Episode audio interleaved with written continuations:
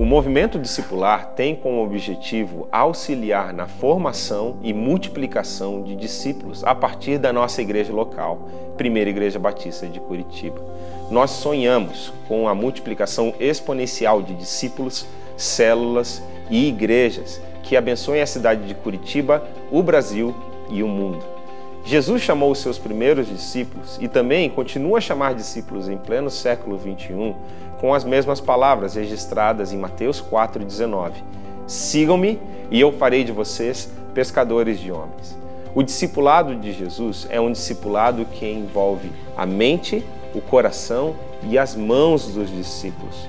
Nós desejamos, com o movimento discipular, auxiliar a nossa igreja no desenvolvimento de discípulos, desde que eles são novos discípulos até se tornarem ministros do reino de Deus, pelo poder do Espírito no amor de Cristo e para a glória de Deus. Olá, boa noite. Sou o pastor Daniel da PIB de Curitiba. Seja bem-vindo à Escola Bíblica Online.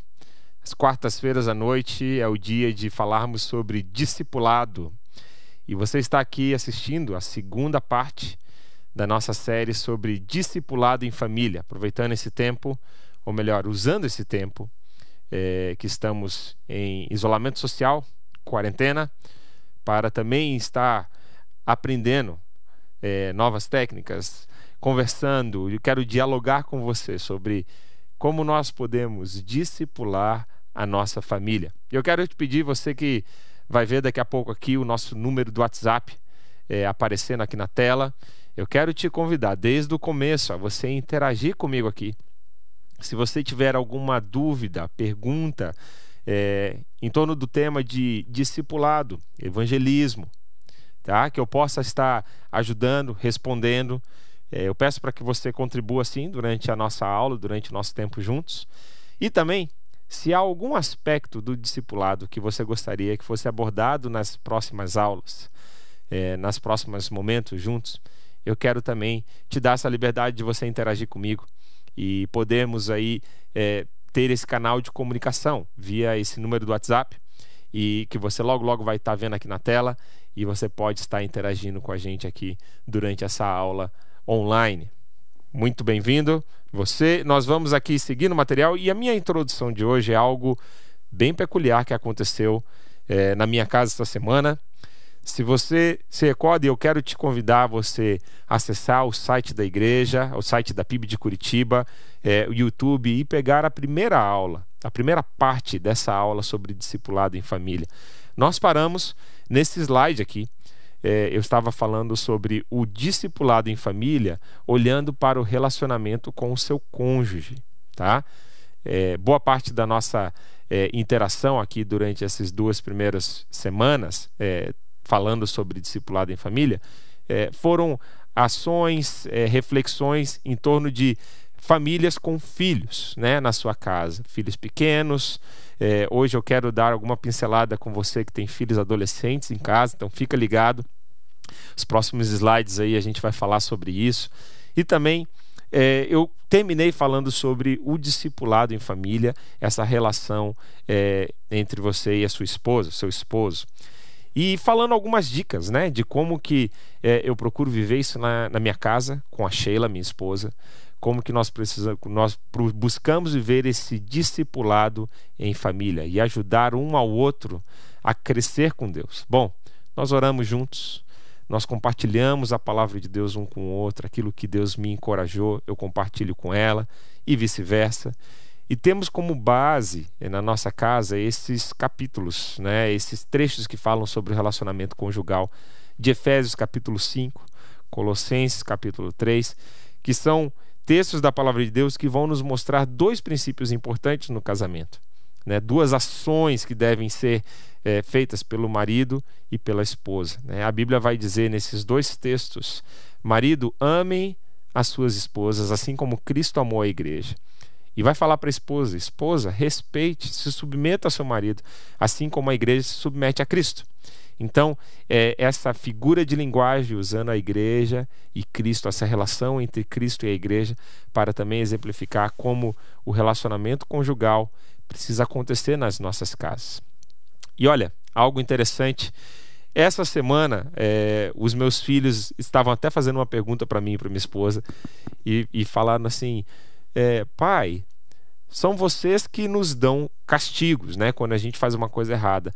Mas quem que castiga vocês quando vocês fazem uma coisa errada? e foi interessante poder conversar com os nossos filhos essa semana, porque essa semana Deus colocou eu e a minha esposa de castigo numa noite. Bom, a gente estava precisando conversar sobre alguns assuntos e nessa dinâmica nova que nós estamos vivendo, é, parece que a gente está vivendo em extremos, né? É, muitas pessoas perdendo seu emprego e tendo sua aquele período de profissional de trabalho diminuído extremamente.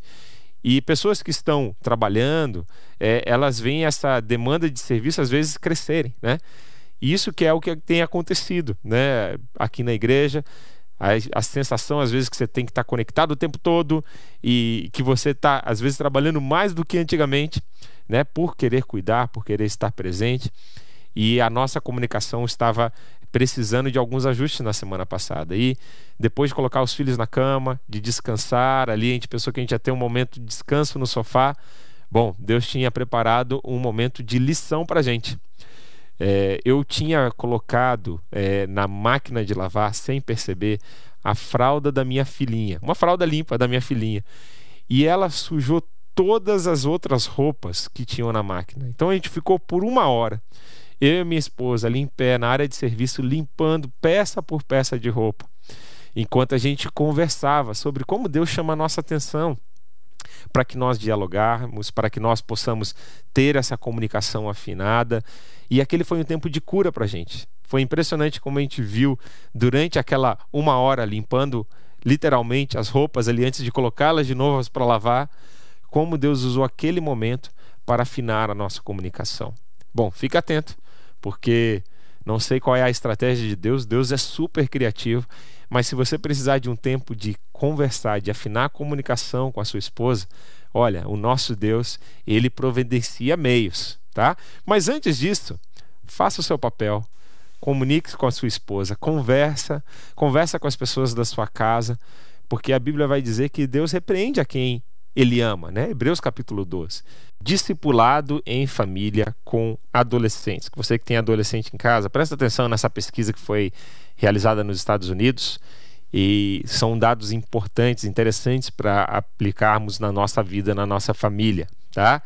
Essa pesquisa foi realizada por um, é, por um pesquisador chamado Christian Smith e ele pesquisou algo em torno de 2.400, estão ali os dados, 2.400 pessoas é, foram entrevistadas pelo telefone, mais 230 pessoalmente.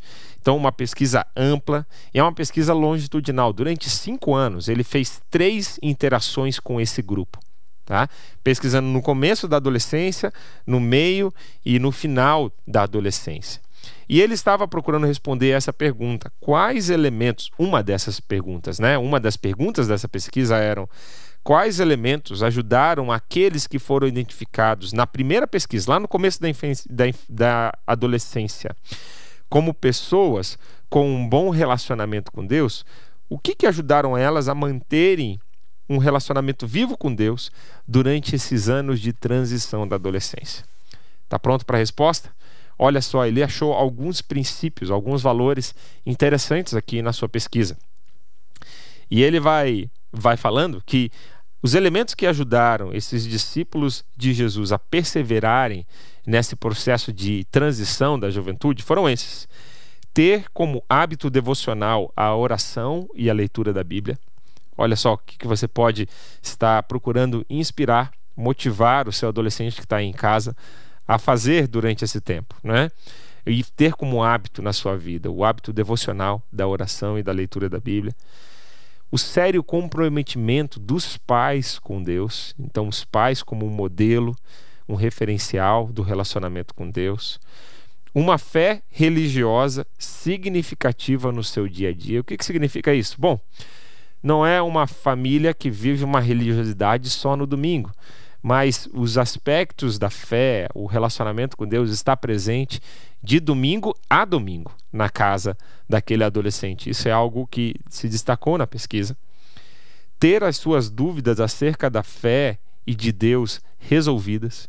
Então, trabalhar muito nessa questão que chamamos da apologética, né, da defesa da fé com o seu adolescente, ajuda ele a encontrar respostas para suas dúvidas olhando por outros prismas, né, ter as suas dúvidas respondidas. Então, muito diálogo, muita conversa, procurar respostas para as suas dúvidas, crises, né, nos momentos em que ele, que ele experimenta. E experiências pessoais com Deus. O tempo da adolescência é um tempo muito importante em que a fé dos pais se torne a fé, a fé dos filhos, né?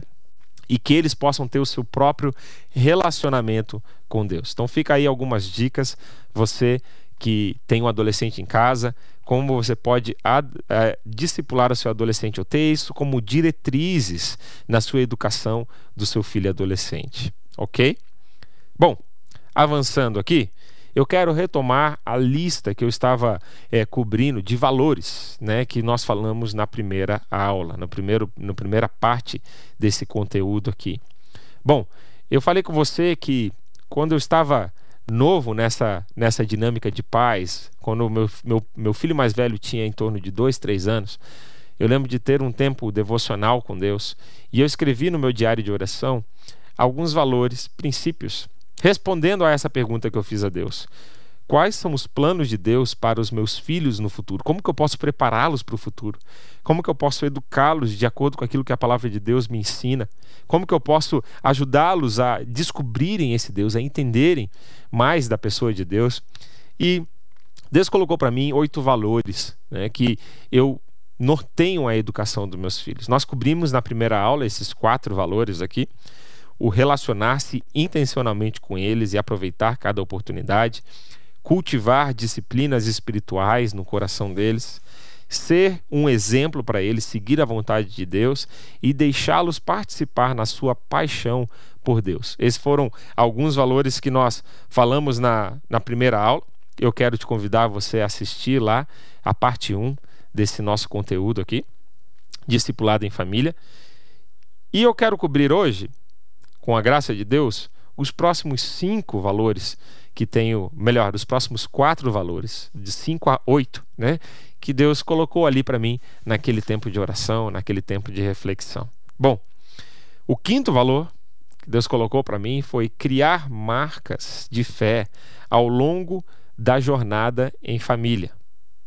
O sexto valor que Deus colocou para mim foi ajudá-los a começarem as suas próprias jornadas com Deus.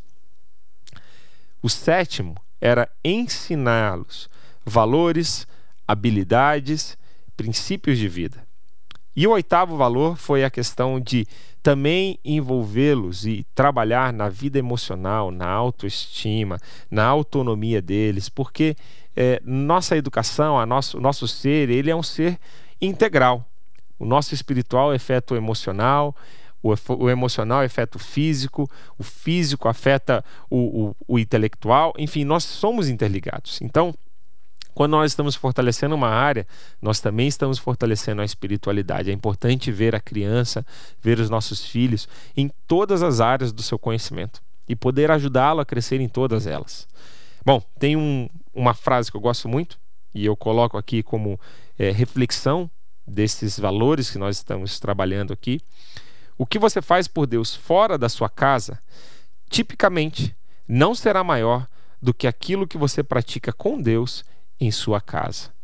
Então, como as coisas precisam começar no nosso lar, como precisa começar na nossa casa, e aí sim a gente vai ter um fundamento firme para poder fazer algo relevante fora de casa, né? Dentro de casa precisa começar. Bom, deixa eu compartilhar com vocês. Eu falei já na primeira, na primeira parte dessa aula que eu tenho, eu trago essa experiência tanto é, da paternidade. Eu sou pai de três filhos, né? O Lucas com nove anos, uh, o Christian com seis anos e a Isabela com dois anos. Estão me insistindo em casa agora. Deus abençoe vocês e também é, uma experiência como pastor de crianças é, aqui na nossa igreja. De 2012 a 2015, é, eu fui pastor do, do, Ministério Infantil da nossa igreja. E esse foi um tempo muito rico de reflexão, de aprendizado sobre pastoreio de famílias, pastoreio de crianças. E uma das coisas que mais me trouxe alegria no ministério pastoral foi poder ajudar as famílias da nossa igreja a desenvolverem esse quinto aspecto, esse quinto valor aqui, de criar memórias, de criar marcas na fé ao longo da jornada da criança e do adolescente. E inspirado por autores, inspirado pela palavra de Deus e por ver o desenvolvimento da criança, a gente começou a, a mobilizar aqui na igreja o que chamamos de festas memoriais da infância. Eu tenho aqui até ressuscitei um slide aqui do tempo do, do Ministério Infantil. É, aqui o Dudu está aqui do meu lado e é um dos personagens que nos ajudam a comunicar com as crianças. E durante esse tempo, como pastor de crianças, nós procuramos estabelecer essas quatro festas aqui que acompanham o desenvolvimento da criança até a adolescência. Então, é, nós começamos lá com a festa da dedicação de bebês, antes de apresentar os bebês na igreja, que é um momento especial. É, é, nós chamávamos esses pais para um encontro, para um café da manhã, onde nós tínhamos ali com eles um momento especial, um momento de transmitir a responsabilidade que é isso, como nós queríamos ser parceiros deles como igreja. Enfim, essa foi a nossa dinâmica aqui como igreja. Mas eu quero te fazer refletir na tua realidade, como quando existe uma dedicação de bebê na sua família, ou você estava ouvindo como pai, mas você não dedicou seus filhos quando eles eram pequenos, e você ainda tem eles pequenos, quem sabe?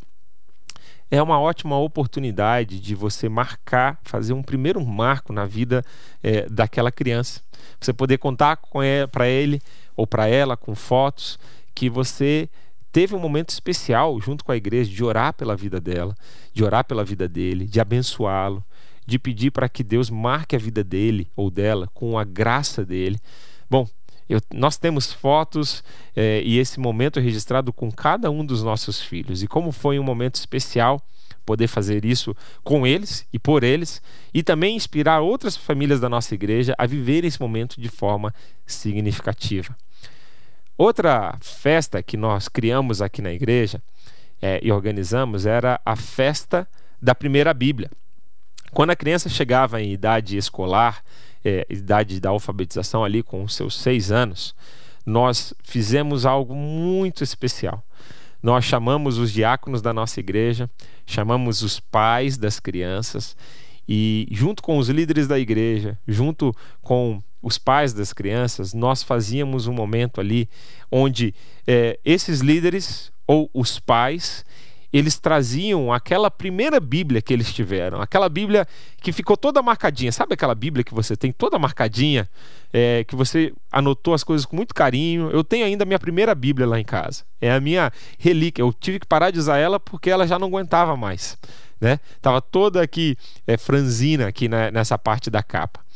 Enfim, Pedíamos para eles trazerem essas Bíblias e contarem uma experiência que eles tiveram com a palavra de Deus. E aí, depois de, de algumas palavras sobre isso, palavras emocionantes dos pais, nós passávamos para a mão dos filhos a palavra de Deus. Bom, é, eu fiz isso também com os meus filhos. Eu tirei uma foto aqui, o, o nosso filho Christian, ele acabou de ter é, esse momento aqui com com, sua, com, com, a nossa família. Né? Nós acabamos de marcar a história da, do, do, crescimento do nosso filho com esse momentinho aqui. Ele ganhou essa Bíblia de leão, ele está fazendo seis anos e, e está é, aprendendo a ler. E o Lucas, que é o nosso filho mais velho, estava ali com a primeira Bíblia dele também, ali na mão, quando ele ganhou, quando ele fez seis anos. Então, como foi um momento especial é, em família poder celebrar isso? Olha, quem sabe você tem alguém aí na sua família, nessa idade de escolar, nessa idade de alfabetização, e você pode usar esse momento para marcar a vida dessa criança com a palavra de Deus. Incentivá-lo que esse seja o primeiro livro que ele leia. Isso foi algo muito marcante aqui com a gente. Bom, mais tarde, ali, com seus 9, 10 anos, as crianças da nossa igreja, algumas delas, começaram a professar o, o desejo de se batizarem tiveram um encontro com Jesus nos nossos cultos infantis ou nos lares E nós montamos todo um processo de discipulado da, das crianças, né? De entrevistar os pais, entrevistar a criança para ver se o, o interesse e a experiência com Jesus tinha sido genuína, né? No máximo que a gente pode é, entender e prescrutinar no coração da criança isso, né? E dos pais. E nós fazíamos a preparação para o batismo, né? Essa fase inicial do discipulado.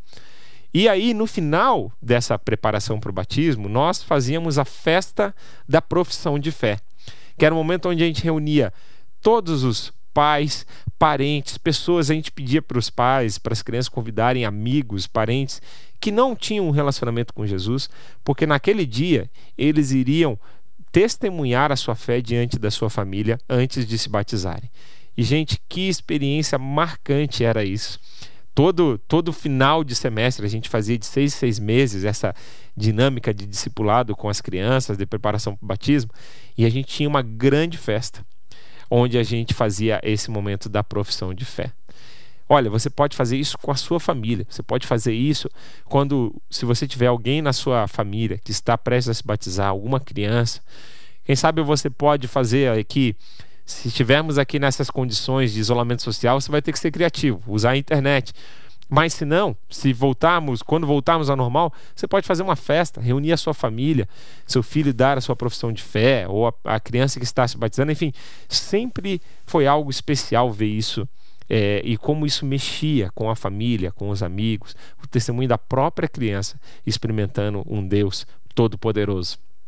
Por último, a festa da transição, que era quando essa criança ela estava já chegando na fase dos 12 anos ali, e nós fazíamos junto com os pais um momento especial é, de eles poderem estar é, primeiro aprendendo sobre essas mudanças. A gente criou um grupo onde a gente discutia com esses pais o que, que é a adolescência, quais são as coisas que estão mudando, como que eles podem se ajustar a essas mudanças. Esse grupo era sempre muito proveitoso. E o nosso ideal, nós não conseguimos efetivar isso na época do infantil, mas era depois desse tempo de conversa, esse grupo que se formava, nós fazemos um tempo de pais e filhos, né? um fim de semana ou uma noite é, de pais e filhos, onde a gente pudesse trabalhar esses valores de forma intensiva uns com os outros. Bom, eu quero fazer isso com meus filhos quando eles chegarem aos 12 anos de eu poder. Nós gostamos muito de acampar, então eu não vejo a hora de poder fazer um acampamento especial com o Lucas, com o Christian, com a Isabela. Provavelmente com a minha menininha vai ter que ser uma dinâmica diferente do que com os meninos, né? Talvez um jantar para ela, é, mas de poder explicar as mudanças, as transições e poder marcar, fazer um memorial de fé nesse momento. Sabe? É importante esses memoriais de fé. Eu lembro a história de Josué, capítulo 4, versículo 21 e 22. Se você quiser, você pode abrir a sua, a sua Bíblia lá nesse texto de Josué é, 4, 21 a 22. Esse é um momento chave, é, conhecido como Memorial das Pedras, é, do fundo do Rio Jordão, quando o povo de Israel atravessou o Rio Jordão. E eles tiraram 12 pedras do fundo do rio e colocaram a margem do rio como um memorial para o povo de Israel. E olha só o destaque que Josué faz no versículo 21 e 22. E disse ao povo de Israel: Quando no futuro os filhos perguntarem aos pais o que essas pedras querem dizer, vocês explicarão que o povo de Israel atravessou o rio em terra seca. Vocês veem como é, na Bíblia nós vemos esses marcos, esses memoriais de fé. E é isso que eu queria te incentivar com esse tópico número 5, a você criar na vida do seu filho. Nós já falamos aqui da dedicação dos bebês, das crianças, o marco da primeira Bíblia, as fases importantes de formação do caráter e da personalidade. Contando para vocês mais uma experiência que a gente teve na nossa casa, muito marcante nesse sentido. É, bom, eu e Sheila, minha esposa, nós percebemos e, e trabalhando muito na educação, educação de crianças, que o, o, o ano é, quando a criança completa seis anos, é uma fase muito importante para a formação da personalidade e do caráter dela. Então, nós decidimos que nós queríamos fazer um marco ali quando nossos filhos fizessem seis anos. Eu já fiz esse marco com o Lucas, quando ele fez seis anos. Eu passei ali aproximadamente nove meses passando com ele alguns valores que eu gostaria que ele aprendesse antes de ele fazer seis anos. E coloquei toda uma temática. Na época ele gostava dos cowboys e nós fizemos toda uma, uma dinâmica do cavaleiro de Deus, né? E fizemos, montamos uma, uma armadura para ele. Mas uma experiência que está bem fresquinha é a que a gente acabou de passar com o Christian também. O Christian está fazendo seis anos agora. Então nós marcamos é, esse ano que passou, né? O Christian fez é, seis anos em fevereiro. Então, 2019, eu passei é, caminhando com o Christian pela Bíblia e ensinando para ele alguns valores que eu gostaria que ele aprendesse antes de fazer seis anos. E o Christian, naquela época, ele estava bem empolgado com Pokémon, um desenho de criança. E Nárnia é, um, é uma literatura cristã produzida pelo C.S. Lewis que eu gosto de ler para o Lucas e para o Christian é, muito especial, com várias conexões com a palavra de Deus. Então, eu juntei essas duas temáticas e eu fiz a brincadeira com ele que o Ash, que é o personagem principal do Pokémon, foi para Nárnia. E ele tinha que conseguir os broches, né? Que é a grande temática do Pokémon, é conseguir esses broches das batalhas.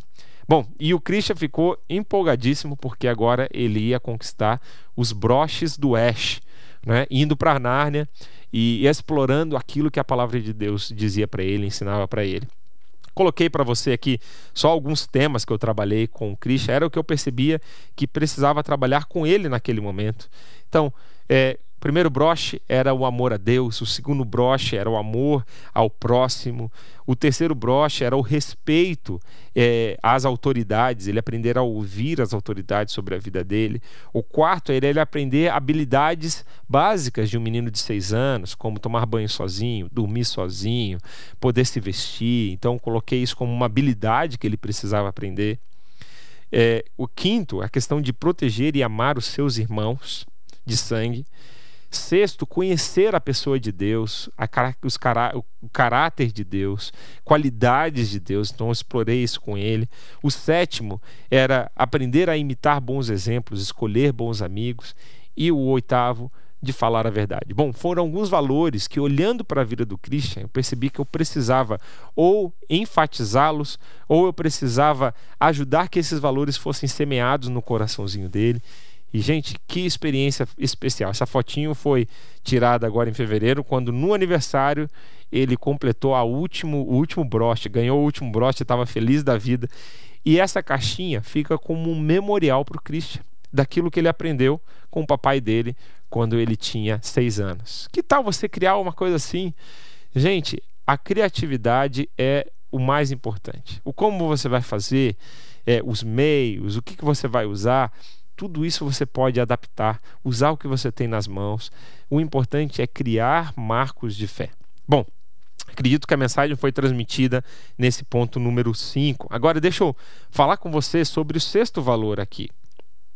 Ajude os seus próprios filhos, ajude os seus filhos a começarem a sua própria jornada com Deus. Eu quero destacar para você o texto de é, Provérbios 22, 6. Ensine a criança no caminho que deve andar, e ainda quando for velho, não se desviará dele. Quero te lembrar, muitas vezes nós clamamos esse texto aqui como uma promessa, mas a literatura de Provérbios é uma literatura de sabedoria. São ditos de observações daquilo que acontece na vida nossa, na vida do ser humano. Então, é, esse texto aqui ele é importante nós entendermos, olharmos para ele como uma é, fruto da experiência da vida e daquilo que acontece na dinâmica humana. Mas isso não quer dizer que em todos os casos, quando a pessoa, quando a criança ela é ensinada no caminho certo, que ela vai permanecer no caminho certo. Basta a gente olhar ao nosso redor e ver como crianças que foram criadas na palavra de Deus, foram criadas com pais exemplares, foram criadas com toda a dinâmica em volta delas, mas elas escolheram um outro caminho. Isso também pode acontecer, infelizmente. O nosso papel é nós ajudarmos os nossos filhos, no melhor que a gente puder, a ensinarmos a palavra de Deus e o caminho de Deus para eles. Bom, Um conceito bíblico interessante sobre isso, se você ainda está em dúvida sobre essa questão, é olhar a própria parábola do filho pródigo. Naquela história, o pai da história representa Deus e o filho mais jovem foge de casa. Bom, difícil pensar num pai que possa ensinar e instruir de forma mais perfeita do que Deus. E mesmo assim o filho se desvia, mas depois ele volta para casa. E essa é a esperança que a Bíblia nos traz.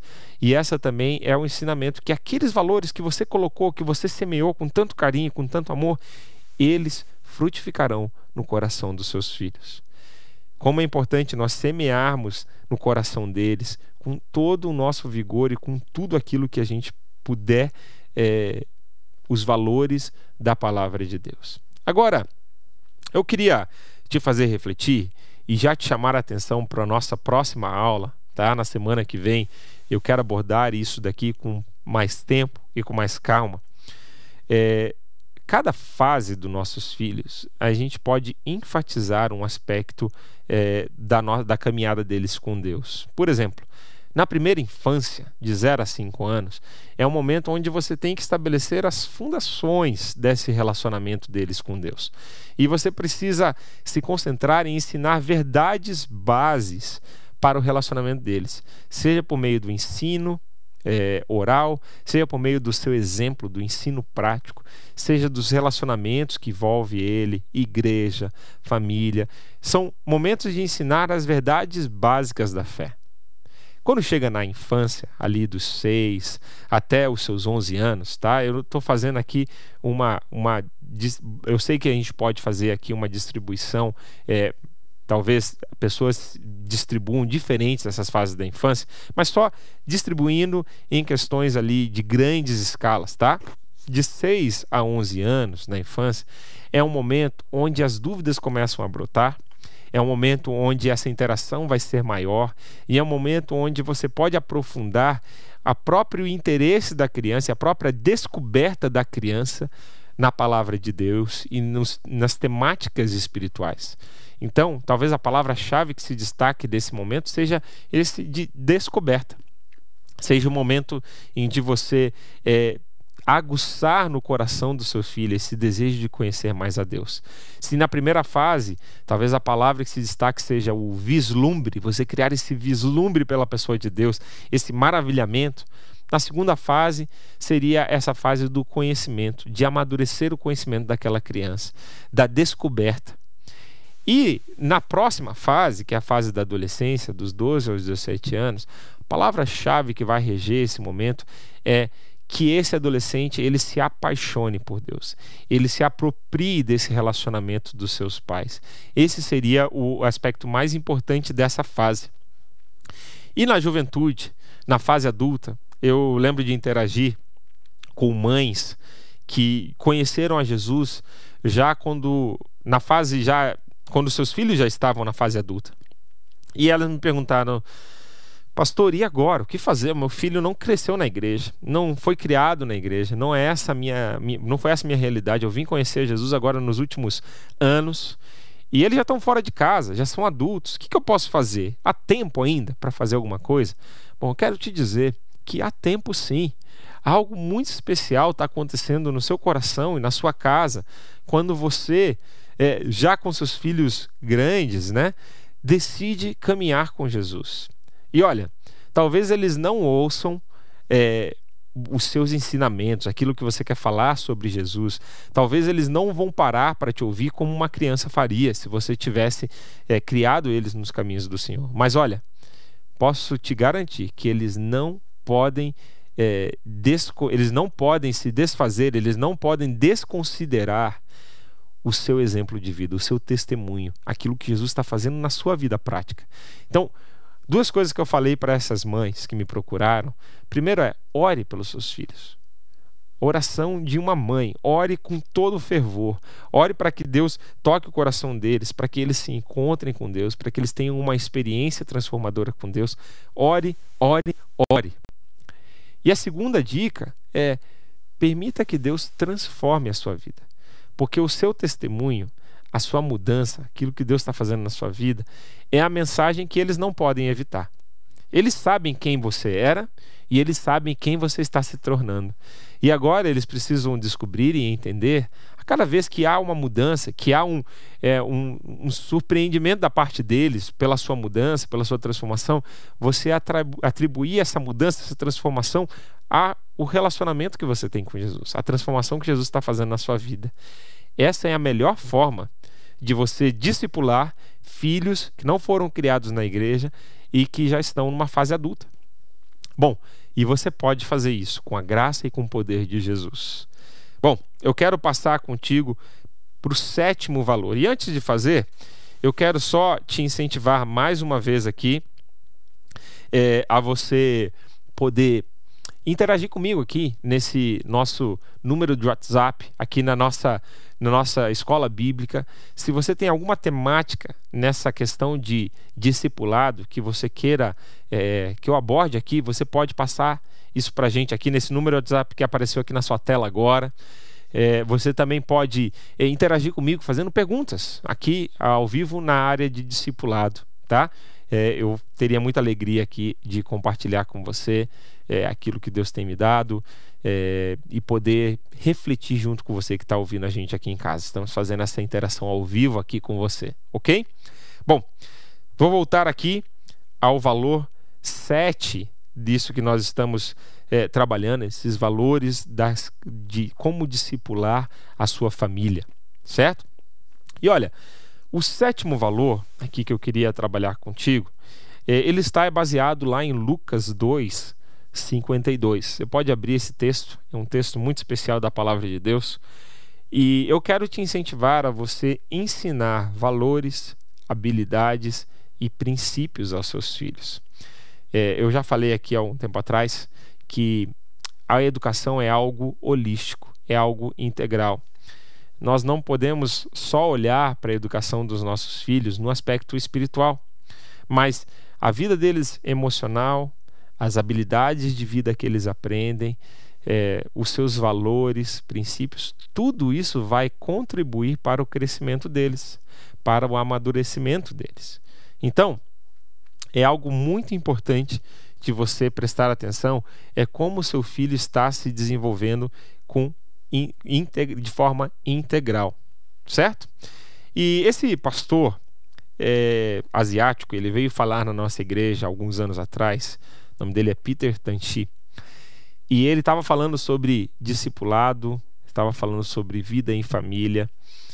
E eu lembro de, é, numa das anotações dele, estava um quadrinho muito interessante relacionado com esse versículo da Bíblia. O versículo está ali, é projetado para você em itálico, e Jesus crescia em sabedoria, estatura e graça diante do Deus e dos homens. Eu, eu acho muito especial essa definição de Lucas é sobre a infância de Jesus. É o versículo que a Bíblia usa para fazer essa transição onde, é, onde Lucas está falando sobre a infância de Jesus, os pequenos detalhes que nós temos sobre a infância de Jesus, para a vida adulta de Jesus. E essa é a transição. Ele fala que Jesus crescia em sabedoria, estatura e graça, tanto no seu relacionamento vertical com Deus quanto nos seus relacionamentos horizontais. Bom, é, aplicando isso daqui para a nossa realidade, para a nossa vida, nós vemos que nós precisamos ajudar os nossos filhos a crescerem em sabedoria, que poderia representar esses valores, esses princípios de vida. Nós também precisamos ajudar os nossos filhos a crescerem nas habilidades, né? E que estão representados aqui pela estatura, fazendo uma leitura desse texto da palavra de Deus, ok? E a graça, ela pode é, representar essa, esse crescimento na espiritualidade, crescer de forma integral, crescer de forma holística. E esse pastor asiático, ele tinha ali nas suas anotações uma tabelinha com o nome de cada filho dele e ele colocou ali nas, é, em colunas, né? É, sabedoria, estatura e graça. E ele ia preenchendo nas linhas é, o que, que ele estava fazendo com cada filho dele, qual era a ação dele intencional como pai para ajudar os filhos deles crescerem em cada uma dessas ações, crescerem na sabedoria, né, em valores que eles precisavam estar aprendendo, o que, que eles poderiam estar aprendendo também é, na questão de habilidades, crescendo em estatura, e o que, que eles poderiam estar crescendo na graça, o que, que de forma espiritual ele estava ensinando. Achei tão interessante essa tabela é, quando eu vi da primeira vez, e hoje eu estava preparando aqui um pouquinho antes de, de vir aqui gravar essa aula para você, eu achei a tabelinha que eu tinha desenvolvido para o Lucas e para o Christian é, quando eu ouvi essa, quando eu ouvi essa palavra, ou melhor, quando eu fiquei sabendo dessa iniciativa do pastor Peter Tanchi. E peguei aqui numa fotinho aqui é, essa tabelinha. O Lucas estava com quatro anos, o Christian estava com um aninho quando eu fiz essa tabelinha para mim, né? Primeira vez que eu fiz essa tabelinha para mim, procurando ajudar eles a crescerem nessas várias áreas. Que tal você pegar um lápis, um papel aí, se você tem filhos, independente da fase que eles estão, e você talvez se desafiar aí nesse momento a você colocar, olha, quais são é, algumas ações práticas, intencionais que eu estou tendo com meus filhos, ajudando eles a crescerem em sabedoria. Sabedoria de vida. Que valores? É, que, que eu estou trabalhando no aspecto de é, pensamentos, na questão de princípios de vida, inspirados na palavra de Deus, que eu posso ensinar para eles? O que, que eu estou ajudando eles a crescerem em habilidades, habilidades de vidas, né, nos relacionamentos deles, coisas que vão ajudar eles no futuro a terem desenvolvido. E o que, que eu estou ajudando eles a crescerem na graça de Deus, na espiritualidade, tanto diante de Deus quanto dos homens, trabalhando nessas duas dimensões, a vertical e a horizontal. Bom, lá com meu filho naquela época, é, na questão da graça, eu tinha colocado essa em primeiro lugar na planilha, eu estava trabalhando com Lucas a oração do Pai Nosso. Estava ensinando para ele a oração do Pai Nosso. É, e estava também ajudando ele a desenvolver esse hábito da oração. Com o Christian, com um aninho, eu estava é, imitando para ele, mostrando para ele, modelando para ele o que significava orar. Então toda noite a gente orava, antes da refeição a gente orava. Era assim que eu estava modelando esses aspectos de graça. Nas habilidades de estatura física, o Lucas estava envolvido naquela época com futebol, natação. O Christian era brincadeiras, pequenininho. Mas intencionalmente a gente tentava desenvolver isso na vida dos nossos filhos e ainda continuamos. Hoje são outras metas, outros alvos, outras coisas que nós estamos colocando. Mas como era interessante ter isso diante de mim e pensar o que, que eu intencionalmente estou fazendo. E na questão de sabedoria, de conhecimento, na vida emocional, com o Lucas a gente estava ensinando ele a aprender línguas estrangeiras, né? É, o inglês, é, naquela época, o espanhol nós estávamos trabalhando. E com o Lu Christian estávamos trabalhando o relacionamento com o irmão mais velho. Bom, só alguns valores aqui da minha tabelinha é, de como que eu dividi isso para os meus filhos. Eu queria te inspirar a você fazer isso com a sua família, com os seus filhos. Tenho certeza que será muito rico. E aqui chegamos ao último valor dessa série aqui, é, e eu quero te convidar na semana que vem a estar conectado conosco. Eu vou continuar trabalhando nesse temática de discipulado em família. Quero trazer para você recursos, ideias, inspiração para você trabalhar no discipulado na sua casa, na sua família, ok? E escreve para mim, escreve para mim nesse número WhatsApp, interagindo se você tem alguma temática que você queira que seja trabalhada em relação ao discipulado nas quartas-feiras. Bom, o último valor que eu coloquei aqui como diretriz para a formação dos meus filhos seria trabalhar na vida emocional, na autoestima e na autonomia deles. Bom, esse versículo da palavra de Deus de Colossenses 3:21, ele é sempre um versículo que me ajuda a estar no prumo enquanto pai, quando eu corrijo meus filhos, quando eu educo os meus filhos. Esse texto ele fala: "Pais, não irritem os seus filhos, para que eles não fiquem desanimados, desencorajados. Bom, eu vez após vez eu tenho que me lembrar disso, porque às vezes a minha repreensão, se ela é muito dura, se ela é muito rígida, eu posso desencorajar os meus filhos, eu posso perder esse equilíbrio. Eu lembro que na aula passada, no finalzinho da aula, é, a, a irmã Gisele, ela, ela fez um comentário aqui na aula, colocou aqui pra gente que ela era neta, ela é neta de militar e sempre foi muito dura na questão disciplinares. Ela tinha medo de errar com seus filhos em deixá-los à vontade. E o medo dela era que esses filhos eles iam crescer disciplinados, mas não tementes a Deus. Como achar essa balança? Como achar esse equilíbrio? Bom, Gisele, eu compartilho com você esse desafio. É algo desafiador e algo que eu tenho é, olhado na educação dos meus filhos, procurado é, procurado aprender com eles, procurado é, melhor passar para eles, é que eu preciso ajudar eles a formarem o seu conceito sobre si mesmos. Eu preciso ajudar eles a crescerem né, de uma forma equilibrada dar a eles, a, da melhor forma possível, a estabilidade emocional que eles precisam para eles se desenvolverem. Lógico que eu não sou pai perfeito, meus pais também não foram perfeitos.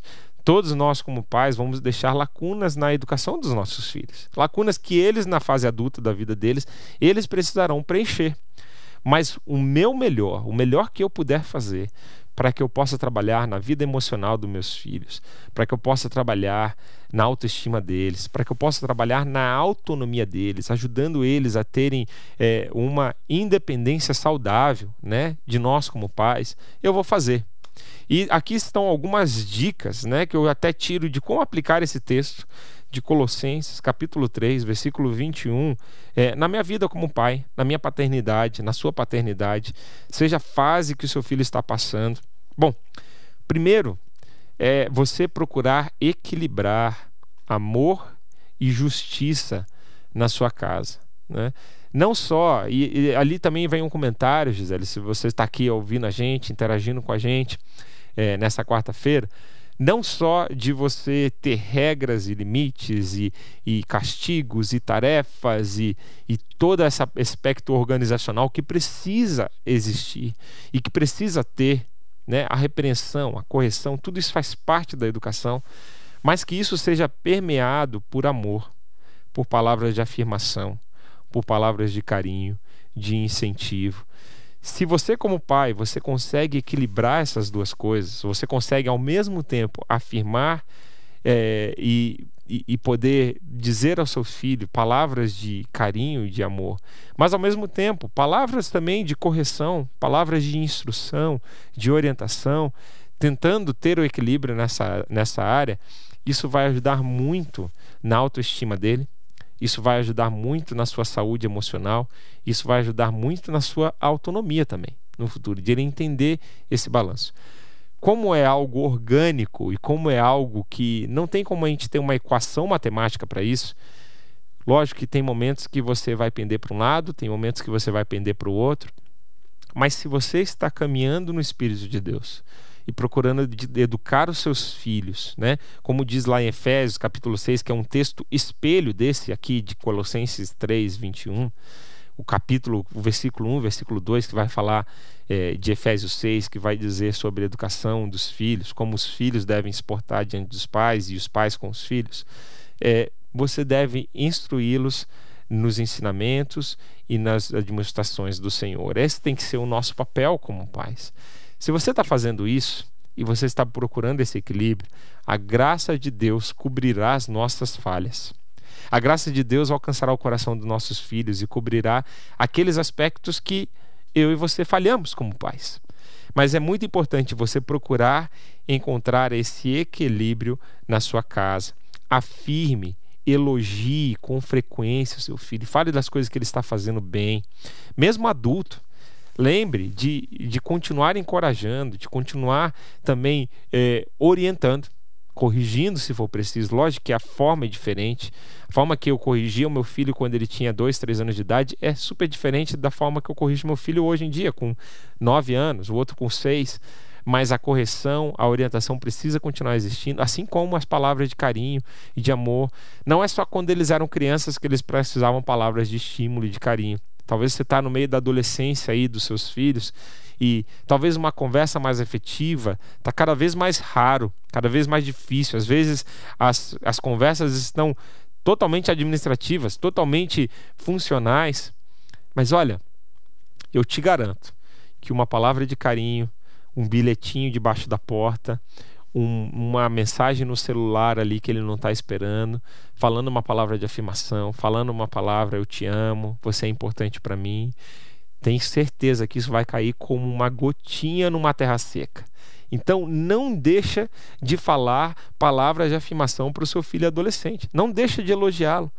Ele está descobrindo a sua identidade, está passando por uma grande transformação e ele precisa de você, pai, para que você possa ajudar ele a se perceber, ajudar ele a entender a sua identidade, quem ele é. Discipline com sabedoria. E olha, eu deixo por último aqui esse conselho: ajude os seus filhos a identificar e combater as falsas verdades que nós vamos colhendo na vida. Sem querer, sem a gente querer, nós vamos colhendo falsas verdades acerca de nós mesmos e das pessoas ao nosso redor. Às vezes a criança cresce com o complexo de se achar muito feia, de se achar que ela não vai conseguir cumprir coisas na, na vida, que ela não é inteligente o suficiente, que ela não é tão boa quanto o seu irmão, ou que ela não tem ninguém que ela possa contar e confiar na vida. Enfim, essas falsas verdades elas vão se acumulando e elas não vêm por nenhuma. Às vezes não foi por algo intencional que fizemos, às vezes são por frases, por momentos, por situações marcantes que ficaram na infância e da adolescência. E essas coisas elas ficam como marcas grandes na nossa identidade, mesmo quando na vida adulta. Se você identifica essas falsas verdades no coração do seu filho, ajude ele a identificá-las e combatê-las. Com os meus filhinhos pequenos, eu já estou identificando essas falsas verdades na, no, na vida emocional deles, na autoestima deles. E eu preciso, como pai, ajudar eles. Primeiro, eu preciso entender o que está passando no coração deles, porque às vezes a reação é, que, ele, que ele externa não é aquilo que, que ele que tá, não é o problema em si. O problema é que está lá dentro no coração quando um irmão briga com o outro, ofende o outro com constância, quando é frases repetidas deles vêm da boca deles, você não sabe de onde está vindo, tenta prestar atenção no coração. Tenta prestar atenção se existem algumas falsas verdades ali alimentando aquele comportamento. E ali você pode chegar na raiz do problema.